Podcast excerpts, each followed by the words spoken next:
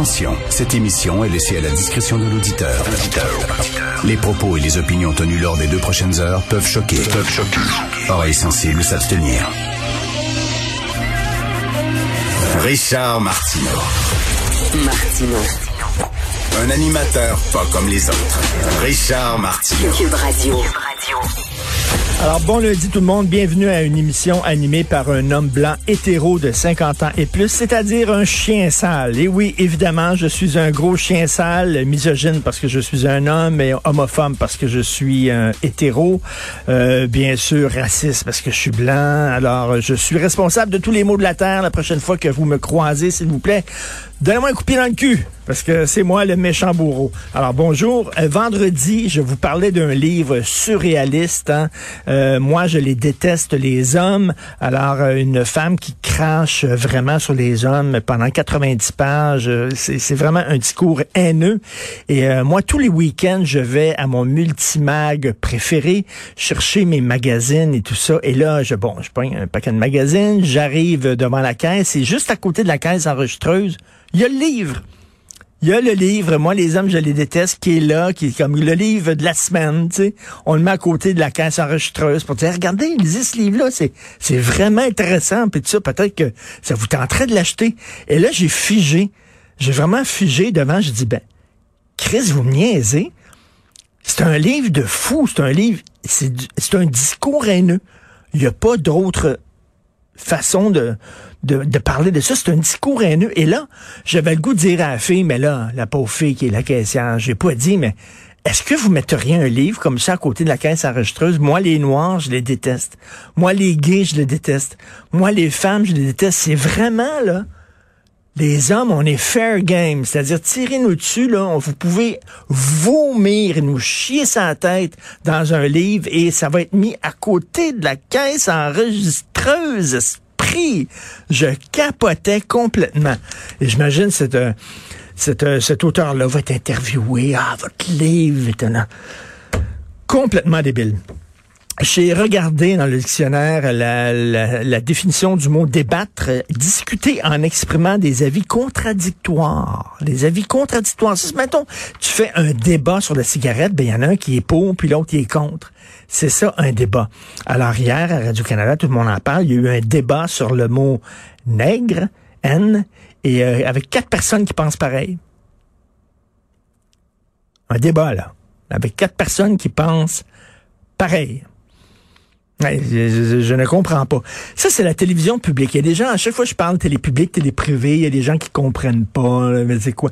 Vous recevez aussi des subventions à télévision privée. Puis, rien- télévision privée, le mot le dit, t'es une entreprise privée. Ta mission dans la vie, c'est de faire de l'argent.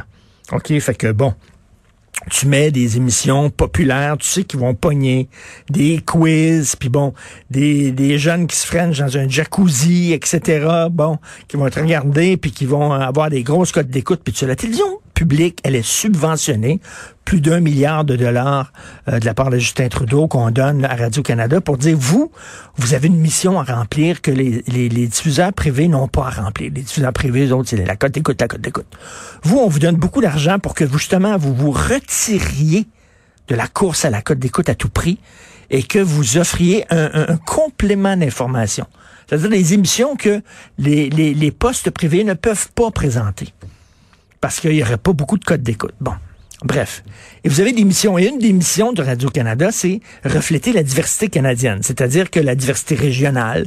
C'est pour ça qu'à Radio-Canada, dans le bulletin météo, on va dire la, météo demain à flin-flon.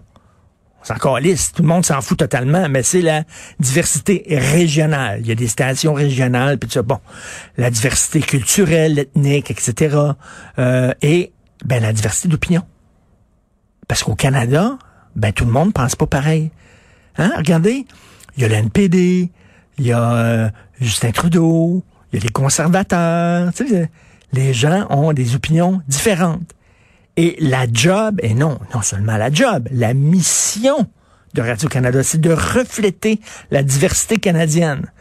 Y a-tu un directeur de la programmation à Radio-Canada? Y a-tu quelqu'un qui s'occupe de ça? C'est qui le, le- le ministre du patrimoine? Steven Guilbeault? Steven Guilbeault, c'est un écolo, ça. Les écolos, ils sont pour ça, eux autres, protéger la diversité.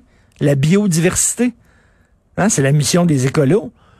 Ben, qu'en est-il de l'idéologie diversité? Tiens? C'est à protéger, ça aussi, c'est important.